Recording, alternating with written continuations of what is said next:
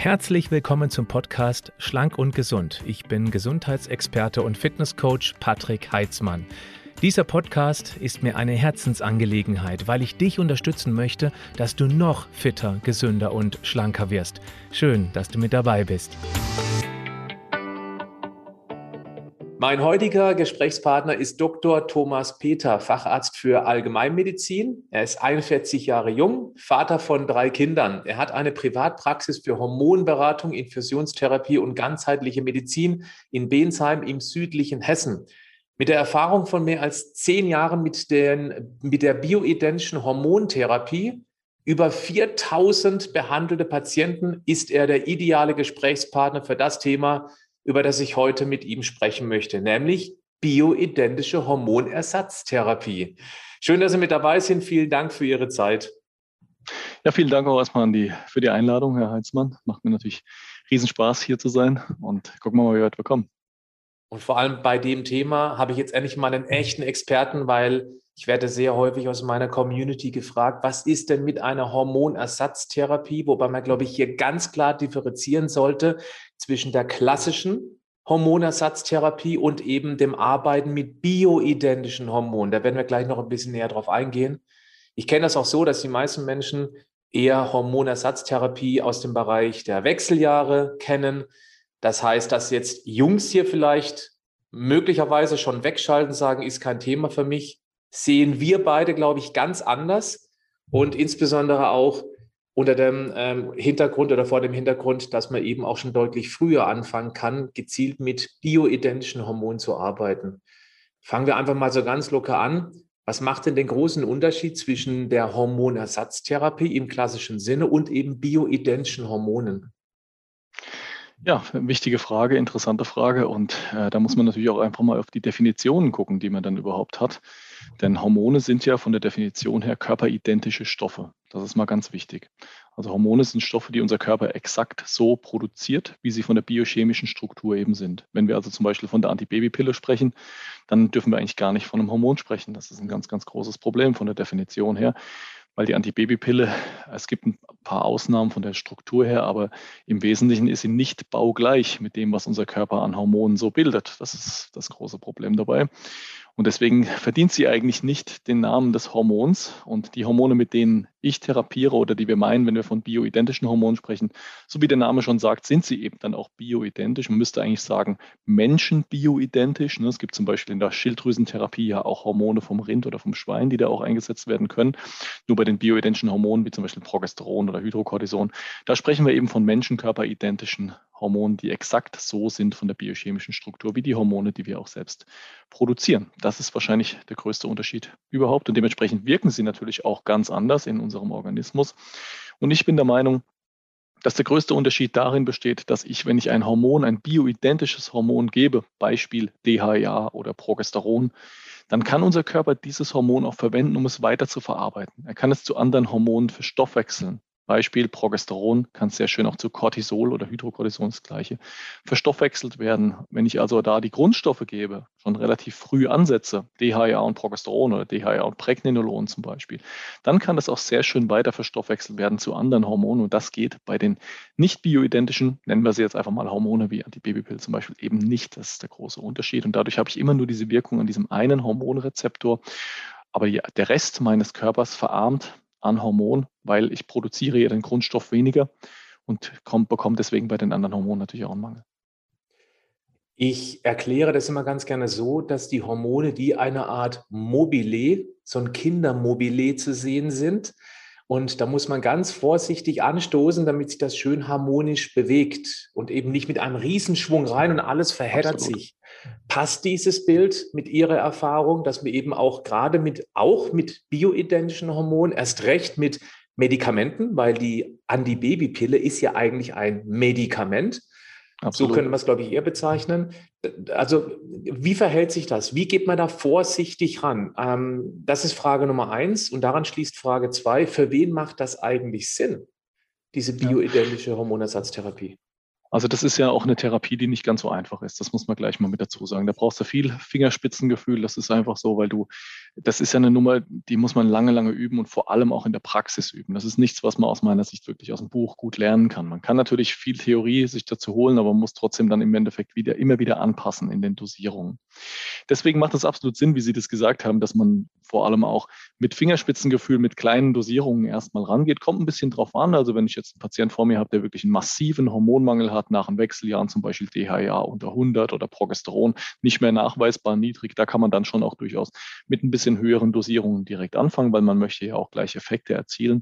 Trotzdem sollte man immer gucken, so wie Sie es auch genannt haben, dass man wirklich auch guckt, wie werden die verschiedenen Hormone ineinander verstoffwechselt und was sind denn wesentliche Grundstoffe auch für Hormone und wie kann ich das System auch auf einer funktionellen Ebene noch behandeln, sodass mein Körper vielleicht auch dann diese Prozesse unterstützt und ich nicht so Hormonbomben dann auch geben muss. Bei, der, bei den Medikamenten wie zum Beispiel Antibabypille oder auch den entsprechenden Dienogest-Präparaten, die dann auch in der schulmedizinischen Antiwechseljahrestherapie eingesetzt werden, da muss man schon sagen, dass die Dosierungen natürlich deutlich höher gewählt werden und das natürlich dann viel, viel stärker wirksam ist auf unseren Organismus. Und gerade da, wo es eben leider wie Bomben auch wirkt, sollte man eigentlich ein bisschen mehr Fingerspitzengefühl haben, weil man sonst ja die gesamten Regulationskreise des Körpers durchaus auch mal negativ beeinflusst und dann auch dementsprechend durchaus Nebenwirkungen produzieren kann. Deswegen immer langsam vorsichtig rantasten. Absolut ist die richtige Variante. Ich kann ja jederzeit ohne Probleme die Dosierung später nochmal erhöhen, da läuft mir ja nichts weg. Da haben wir ja Zeit. Wir haben ja auch keine Notwendigkeit, da jetzt sofort drauf einzugehen. Wir können das so therapieren, aber wir müssen auf jeden Fall gucken, dass wir uns dann langsam an die richtigen Dosierungen ranpirschen. Für wen macht es Sinn, diese Behandlung zu machen? Eigentlich für jeden, der ein Defizit hat. Das muss man ganz klar sagen. Ich würde das jetzt nicht unbedingt nach dem Alter differenzieren. Ich würde nicht sagen, von 0 bis 50 macht es keinen Sinn, ab 50 macht es Sinn. Also das finde ich, das ist nicht sinnvoll. Dann würden natürlich auch, wie Sie es ja gesagt haben, alle Männer jetzt direkt abschalten sozusagen, wobei auch Männer so ein bisschen Wechseljahre haben, durchaus, wenn da die Hormone runtergehen. Aber wir können auch durchaus bei jungen Sportlern, wir können bei jungen, fitten Leuten auch da mit der bioidentischen Hormontherapie was tun, um den Stoffwechsel in eine richtige Richtung zu beeinflussen. Also ich hatte zum Beispiel bei mir mal selbst, vielleicht finde ich auch mal ganz schön, wenn man so die eigenen Erfahrungsberichte ein bisschen mit reinbringt, durchaus auch schon mal eine Problematik, die auch überarbeitet war, was die Nebenniere anging. Und habe mir dann selbst auch mit bioidentischem Progesteron und bioidentischem Hydrocortison, also Cortisol, da wieder rausgeholfen aus der Nummer und habe das mal über ein halbes Jahr lang für mich persönlich angewendet, um meine Nebennieren auch zu entlasten. Und das hat mir sehr, sehr gut getan. Und ich setze das auch immer mehr bei Männern ein, weil wir auch bei Männern immer mehr sehen, dass der Stress sich niederschlägt. Das ist einfach so. Wir haben heute eine Multitasking-Belastung, wir haben eine hohe Umweltbelastung aus meiner Sicht, wir haben viel mit Entzündungen auch zu kämpfen. Das kostet alles Cortisol unser körpereigenes Schutz- und Anti-Entzündungshormon. Und wenn wir da nicht frühzeitig schon rangehen, dass wir entweder sagen, wir unterstützen entsprechend über eine Ernährung oder entsprechend über Supplements und dann vielleicht auch mit bioidentischen Hormonen, dann kommt es schon dazu, dass wir da im Bereich der Hormone auch verarmen können, auch als junge Männer. Und deswegen immer messen, messen, messen, wirklich gucken auch, dass man eine Blutkontrolle an Start bekommt, finde ich mega wichtig. Deswegen nicht immer nur messen, wenn ich dann 60 bin und habe die Probleme, sondern durchaus auch schon mal bereit sein, vorher ein bisschen da in was, was in sich zu investieren, Zeit und vielleicht auch Geld, um ein gescheites Labor auch untersuchen zu lassen, wenn man wirklich gute Laborwerte haben möchte.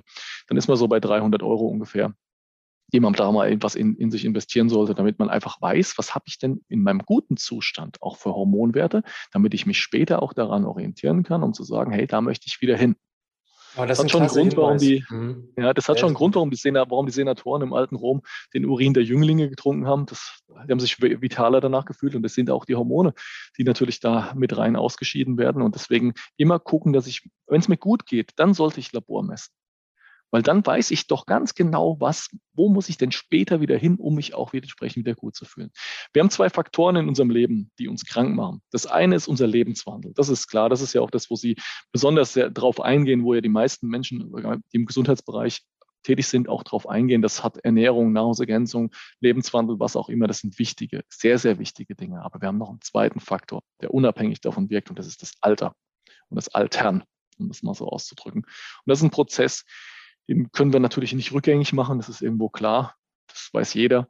Aber wir können ihn vielleicht so ein bisschen auch im Bereich der bioidentischen Hormone ein bisschen bremsen, den Vorgang, und vielleicht auch ein bisschen, wenn man Nebenniere sehr, sehr stark erschöpft sind, auch ein bisschen eine gewisse Art rückgängig machen. Und den Faktor müssen wir immer, immer mehr bedenken, denn unsere Gesellschaft wird immer älter, unsere Gesellschaft wird immer kränker.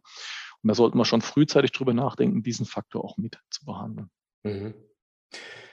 Wenn man das Thema Hormone betrachtet und das, was Sie eben schon gesagt haben, so eine Messung oder Messungen kostet ungefähr um die 300 Euro, dann fragt man sich doch als jemand, der sich gerade dieses Interview anhört oder anschaut, wo kann ich denn das machen? Kann ich das von zu Hause aus machen oder muss ich da zu einem Spezialisten? Weil Bensheim ist relativ mittig gelegen. Das würde also definitiv ja. gehen, ist wahrscheinlich relativ gut zu erreichen.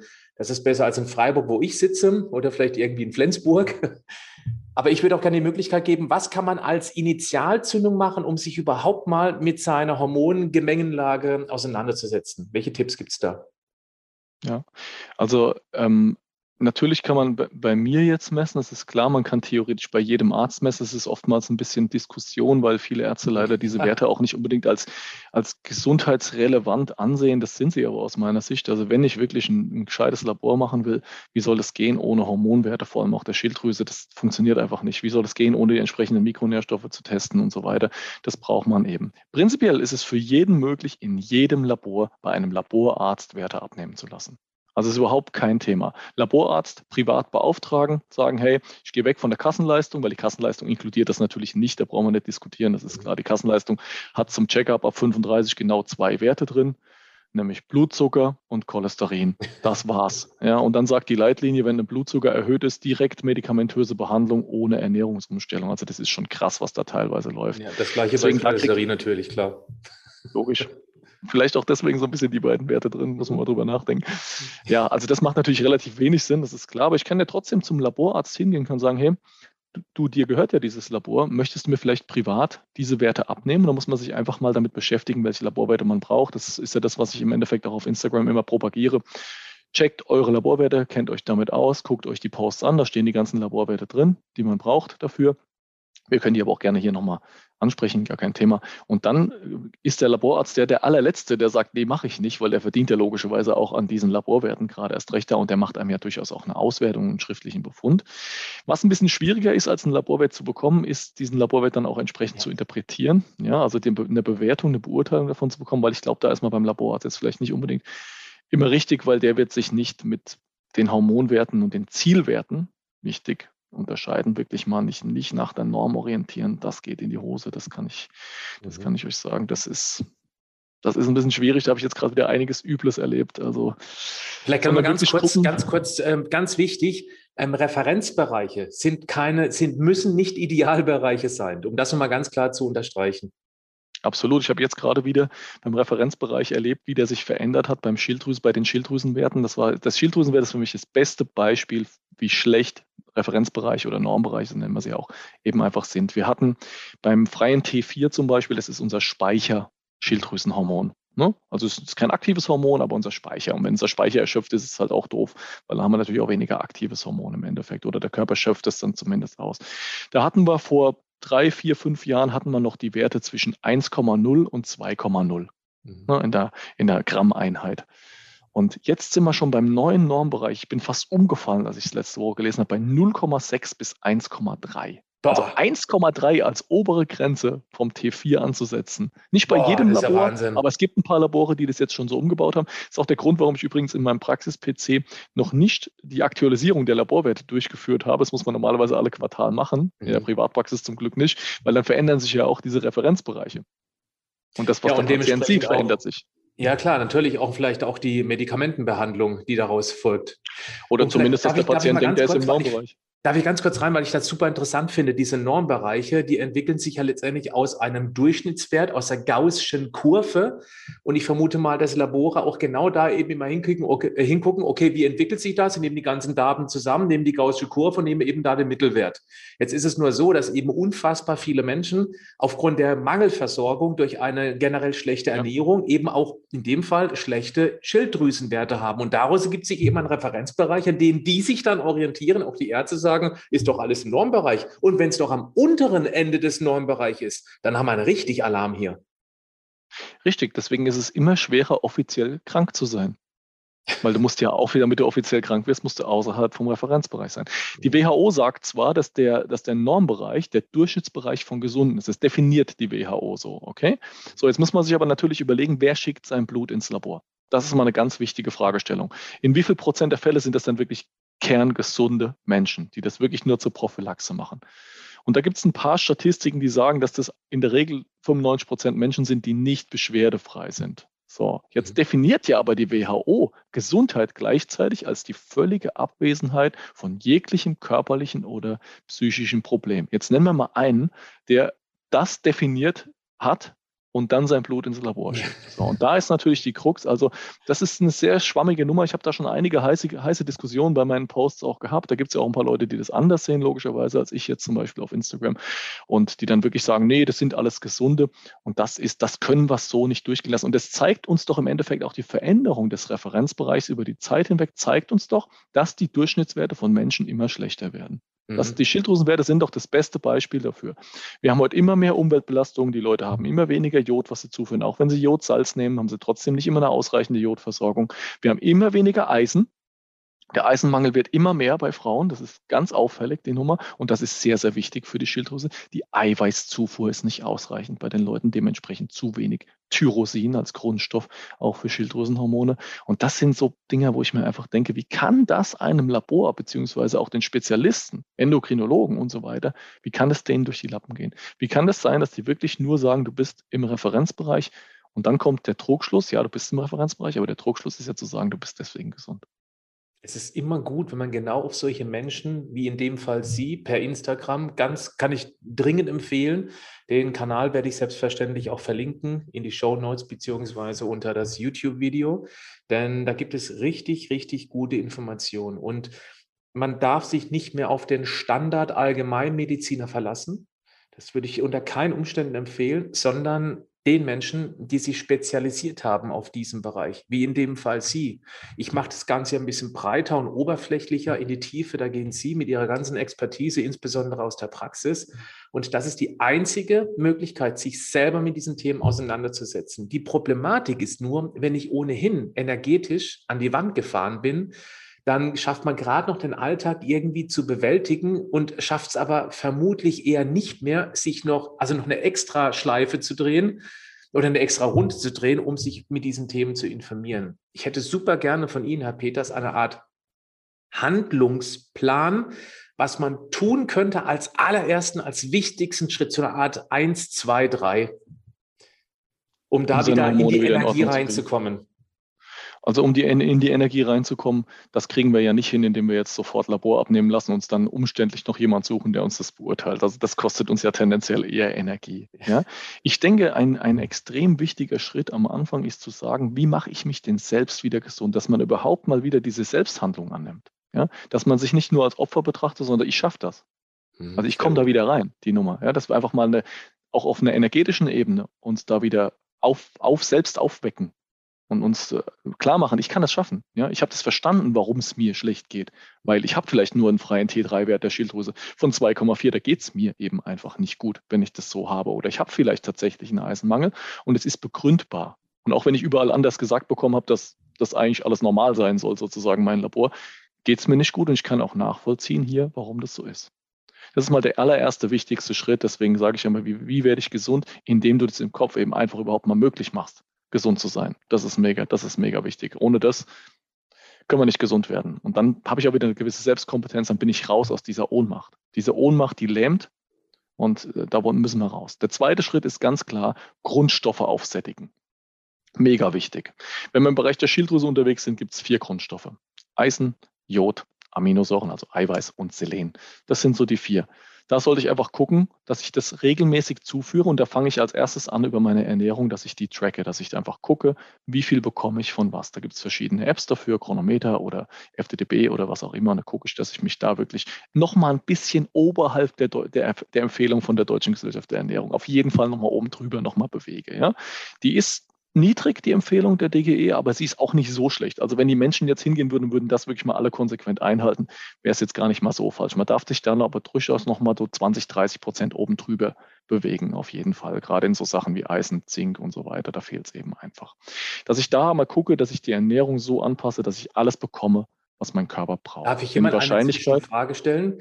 Weil wenn man eben sagt, okay, diese ganzen Apps und alles eingeben, das ist mir schon zu viel Aufwand mit meiner Minimal-Energie, wäre das dann in dem Fall möglich, dass man genau diese, ähm, diese Mineralien äh, und auch das Eiweiß substituiert. Das, ich nehme einfach eine Jodkelb, ich nehme einfach eine Zinkhistidin und ich nehme einfach eine Eisen oder esse eben dann wirklich dreimal die Woche rotes Fleisch, nur als Beispiel. Und ich gucke einfach, dass ich in jeder Mahlzeit eine kleine Menge Eiweiß drin habe, weil dann braucht man diese Apps nicht unbedingt, um seinen Status quo festzustellen und kommt ins Handeln.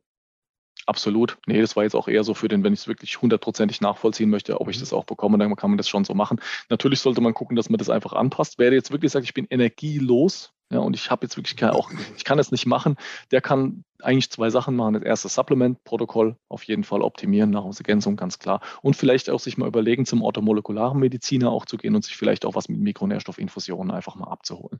Weil Mikronährstoffinfusionen und auch mal eine Eiseninfusion, wenn ich da einen Mangel habe, das macht es mir eben einfacher. Ich liege da, ich strecke meinen Arm hin und dann bekomme ich was Gutes und es gibt mir erstmal Energie und dieses, was ich dann bekomme an, an Energie, das sollte ich aber dann schon auch sinnvoll verwenden, um zu sagen, ich arbeite mich da strukturiert raus aus meiner Misere und dann kann man den Weg so weiter anknüpfen. Aber Grundstoffe ist mal so das Erste, was auf jeden Fall aufgesättigt werden muss. Parallel natürlich auch gucken, dass man den Verbrauch reduziert.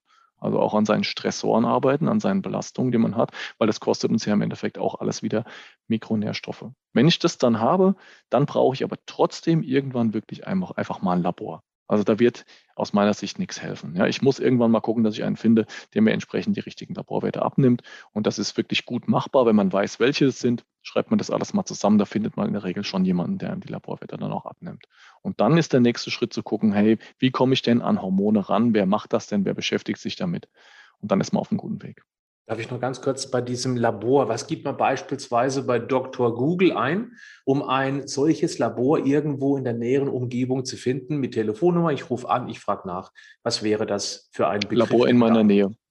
Laboruntersuchung oder Labor in meiner Nähe. Da gibt Labor in meiner so, Nähe, zack, fertig. Da gibt es so viele Labore. Also bei uns zum Beispiel ist jetzt ganz immun, das ist in Mainz. Da muss man halt vielleicht jetzt mal von mir aus eine Stunde fahren. Ja, ja aber okay. ich denke, wenn man jetzt einmal abnehmen lässt, kann man auch mal eine Stunde fahren. Es ja. gibt über ganz Deutschland verteilt viele Labore. Die besten Labore sind ganz immun. Ne? Ganz immun ist in Mainz. Aber die haben auch teilweise Kuriere und arbeiten auch sehr, mit sehr vielen Ärzten zusammen. Also muss mhm. man nicht immer dahin fahren, da muss man einfach mal gucken, ruft man an, fragt mal, wer ist denn bei euch, wer arbeitet denn mit euch zusammen. Mhm. Dann IMD in Berlin, ist, ein mhm. sehr schöne, ist ein sehr, sehr schönes Labor. Und äh, BioVis, Lab4More, LADR in Baden-Baden, da gibt es auch ganz viele Möglichkeiten. Und das sind alles Labore, die ein bisschen alternativmedizinisch auch denken.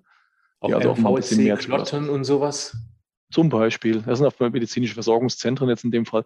Ja, also einfach ein Labor in meiner Nähe und dann, also länger als eine Stunde musst du nicht mhm. fahren. Selbst wenn da, selbst wenn du am letzten Ende sitzt, das wäre ja auch gar nicht machbar, weil guck mal, wenn da jetzt ein, äh, wenn da jetzt ein Arzt wäre, der, der das benutzt, muss es ja trotzdem irgendwie transportiert werden. Ja. Also es gibt überall in Deutschland Labore und da wirklich hingehen und sagen, ich hätte gerne als Privatleistung diese und diese Laborwerte beauftragt und dann kommt man da schon gut hin. Das Thema Stress ist ja, glaube ich, ein wirklich übergeordnetes Problem. Hm, vielleicht mal ganz kurz, damit Leute verstehen, was eigentlich passiert, weil wir waren ja bei den Hormonen, da kommen wir auch gleich wieder zurück. Stress bedeutet Cortisolausschüttung. Cortisol braucht als Ausgangsstoff eben dann beispielsweise das ähm, Cholesterin. Und ähm, wenn eben zu viel Cortisol produziert wird, bleibt eben dann auch weniger übrig für beispielsweise die Sexualhormone, für die Reproduktionsachse. Also hat man dann automatisch einen zum Beispiel Progesteronmangel. Und dadurch verschiebt sich eben die Gewichtung auf dem Mobile, um mit dieser Bildsprache zu bleiben. Das hängt dann irgendwo ganz stark runter, lässt sich gar nicht mehr richtig anschubsen. Also wäre es schon mal wichtig, wer sich energielos fühlt und hat das Gefühl, okay, ich habe echt einen stressigen Alltag, dass man eben zum Beispiel mal so ein Tagesstress Profil Cortisolmessung macht.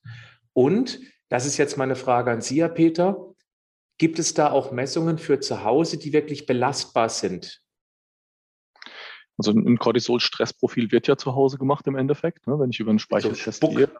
Spuck genau, das ist ein Spucktest, da gibt es verschiedene. Zum Beispiel bei Gansimmun gibt es ein Neurobalance-Profil, das ist sogar fünfmal täglich, was das misst. Ne? Mhm. Das finde ich noch ein bisschen besser als die dreimal tägliche ja. Messung, weil dreimal täglich kann schon mal, wenn ich messe ja nur einen Tag, das muss man bedenken dabei, ich kann ja mal einen guten Tag haben sozusagen.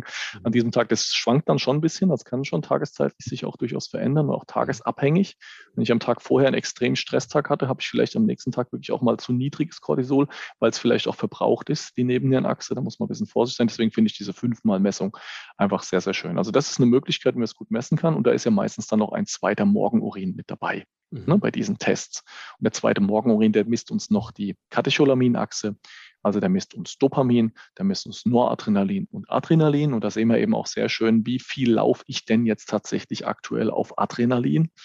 Und mhm. das ist doch mehr, als wir alle so denken. Also die Noradrenalinspiegel sind oft wirklich erhöht im Verhältnis auch zum Adrenalin. Deswegen habe ich vermehrt Anspannung. Ne, also da muss man schon ein bisschen gucken, dass man das wieder einreguliert. Das ist ein sehr schöner Test, den man zu Hause machen kann. Und ist auch der einzige Test, den, wo ich jetzt sagen würde, dass man den zu Hause auch zuverlässig machen kann. Eine Blutuntersuchung nüchtern morgens ist auch aussagekräftig, aber da muss sich der Arzt, der das macht, oder der Therapeut wirklich ein bisschen auskennen.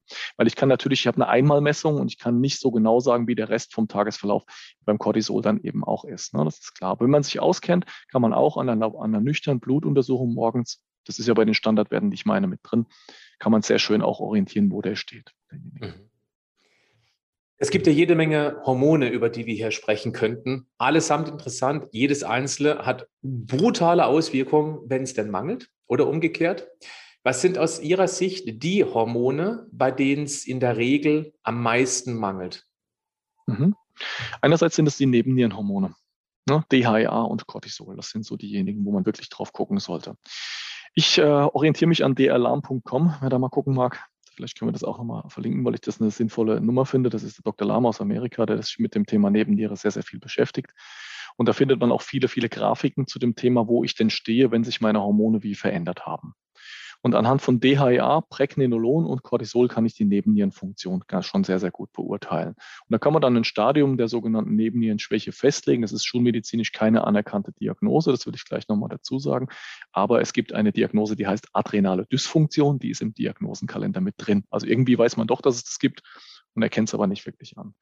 An den drei Hormonen kann ich dann festlegen, wie gut steht meine Nebenniere. Und das sind auch die, wo ich sagen würde, da mangelt es schon relativ oft, gerade im Bereich von DHA, was ja ein Grundstoff ist, auch für die ganze Testosteronachse dann wieder.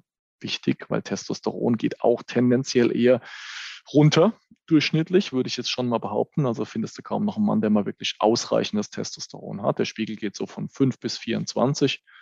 Und wenn man da so im Bereich von 16 bis 18 sich bewegt, morgens nüchtern ist man schon gut dabei, aber das haben die wenigsten inzwischen noch. Ne? Und kann oftmals auch an einem DHEA-Mangel liegen.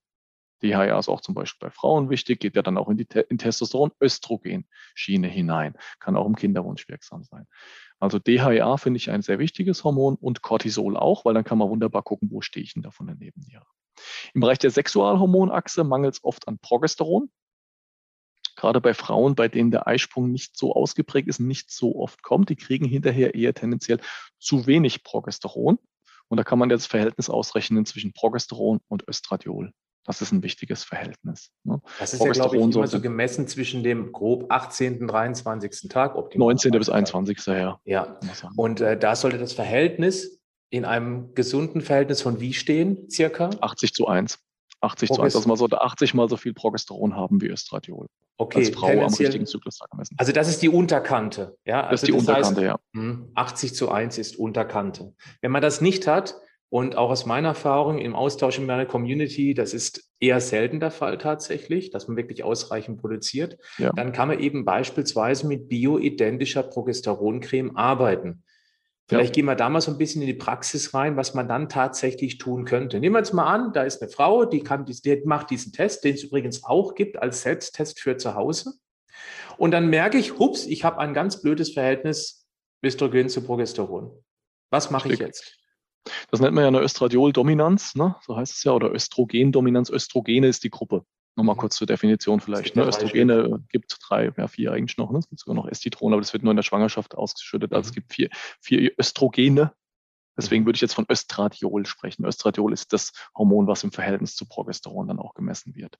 Auch das Wenn ich jetzt zu wenig, ja. Mhm, ja. ist das am stärksten wirksam, genau. Wenn ich jetzt wirklich ein Defizit habe im Bereich Progesteron, muss ich natürlich gucken, woran liegt es. Habe ich zu wenig Progesteron oder habe ich zu viel Östradiol? Beides ist möglich. Auch eine Östradiol-Dominanz, die zu, durch zu viel Östradiol aus äh, besteht oder verursacht wird, die kann man auch behandeln. Ne? Beispiel Zuckerreduktion. Wenn man, wenn man immer zu viel Östradiol bildet, das kommt durch hohe Insulinspiegel auch zustande. Und deswegen sollte man da schon gucken, dass man der Zucker auch runterfährt. Wenn ich jetzt aber wirklich Progesteron-Defizit habe, dann kann ich auch wirklich mit einem bioidentischen Progesteron eben rangehen. Da gibt es verschiedene Möglichkeiten, wie ich das zuführen kann. Es gibt Progesteron als Vaginalzäpfchen, es gibt Progesteron als Kapsel und es gibt Progesteron als Creme. Ich selbst verwende immer Progesteron als Creme oder in den meisten Fällen, weil ich es da einfach ein bisschen feiner dosieren kann und auch sofort über die Haut gut aufgenommen wird. Es wirkt auch übrigens anders. Progesteron, was ich als Kapsel einnehme, wird im Magen-Darm-Trakt nochmal verändert und wirkt in unserem zentralen Nervensystem eher so ein bisschen sedierend, also macht eher müde. Deswegen sollte man Progesteron-Kapseln eher tendenziell am Abend nehmen. Die Creme kann man aber schon morgens und abends nehmen.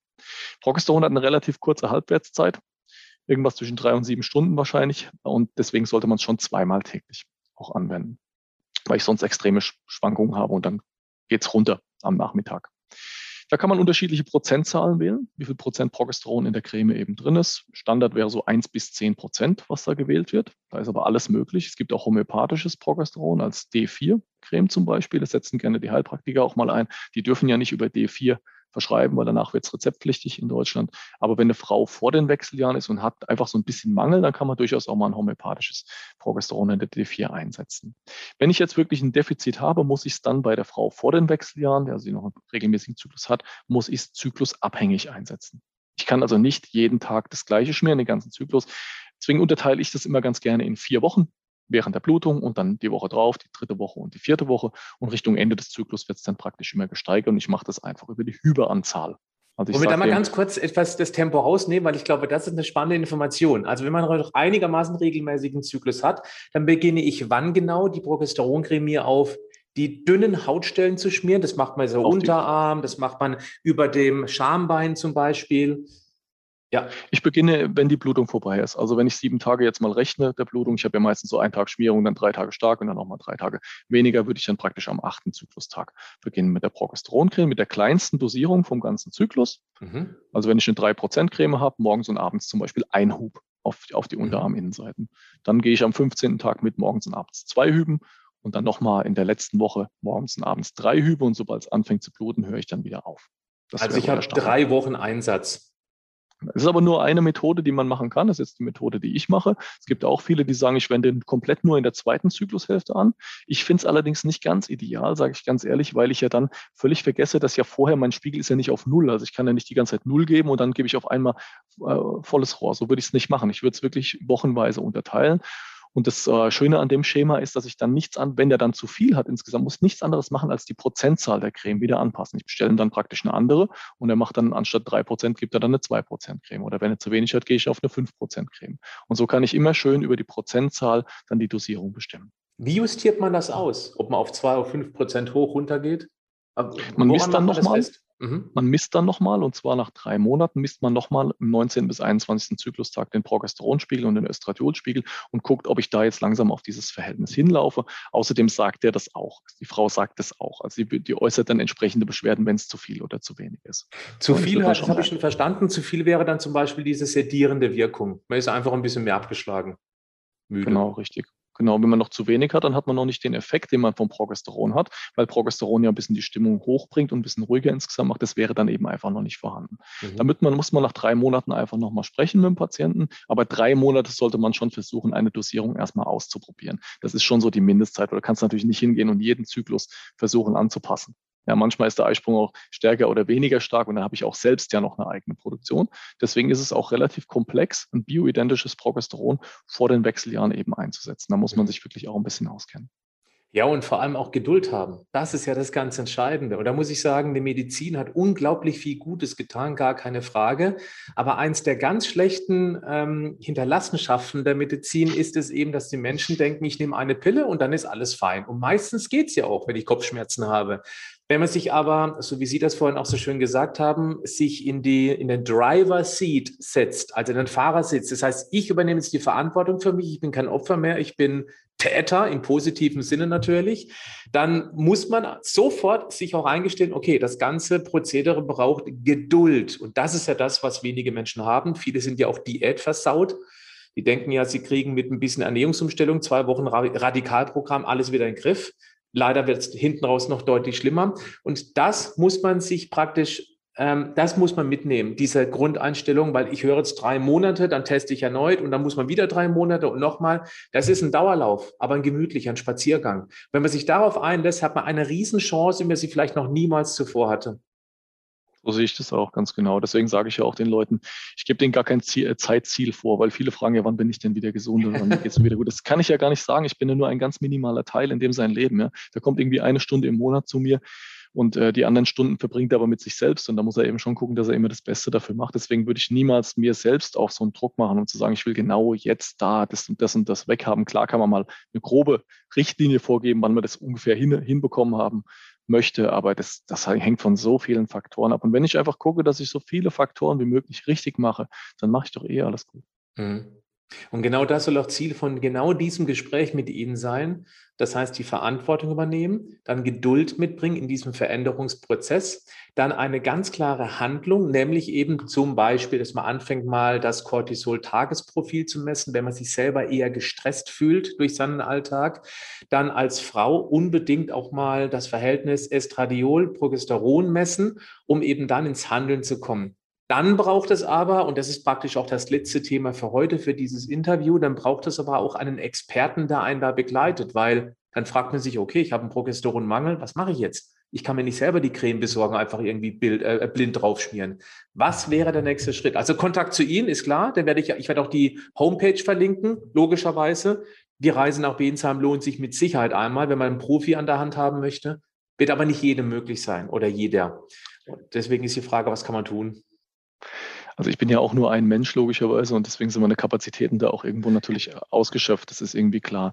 Ähm, man würde auf jeden Fall mal bioidentische Hormontherapie in meiner Nähe googeln. Das kann man auf jeden Fall machen. Also da gibt es schon sehr, sehr viele Gynäkologen inzwischen und auch Ärzte, Privatärzte, die sich mit dem Thema auseinandersetzen. Ich glaube, das sollte schon möglich sein, da jemanden zu finden und tatsächlich an ein Rezept ranzukommen. Ansonsten bin ich gerade dabei, das äh, auszuarbeiten, dass wir das auch online irgendwie hinbekommen mit mehr, mehr, Menschen noch. Da sind wir jetzt halt gerade dabei.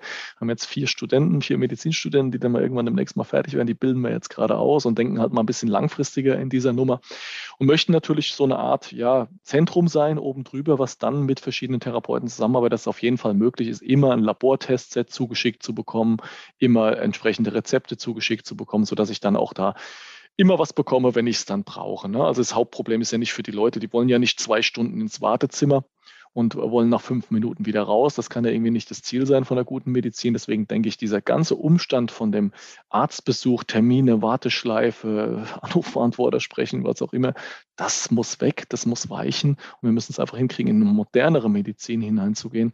Und deswegen ist unser Ziel, das hoffe ich, dass wir das dieses Jahr wirklich letztendlich dann auch etablieren können, den Leuten dann die entsprechenden Sachen einfach zukommen zu lassen und die haben dann jemanden, der ihnen das Blut abnehmen kann zum richtigen Zeitpunkt mit einer Versandtasche. Das wird dann entsprechend eingeschickt und dann auch entsprechende Rezepte zukommen zu lassen und sie aber natürlich mehr in ihre eigene therapeutische Rolle hineinzubringen. Im Endeffekt scheitert es ja jetzt bei den Leuten nur daran, an Rezepten und an Laborkontrollen. Den Rest könnten sie sich ja auch selbst beibringen. Und die Kompetenz gibt es eben dann bei Ihnen. Deswegen nochmal der ausdrückliche, die ausdrückliche Empfehlung.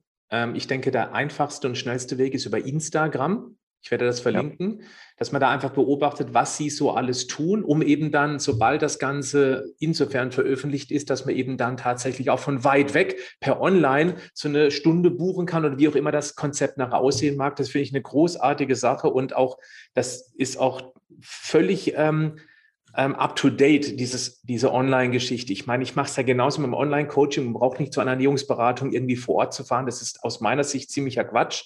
Kostet nur viel zu viel Energie. Und wenn Sie dann zukünftig sowas anbieten, großartige Sache.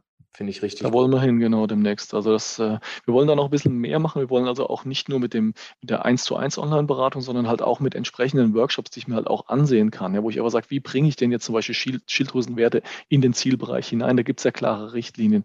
Also, dass der die Möglichkeit hat, sich selbst anzutrainieren, aber trotzdem auch nochmal letztendlich, weil Leute sind oft unsicher auch, ne, bei so Sachen, gerade so bei Hormondosierung und so, soll ich das jetzt ja. wirklich so machen?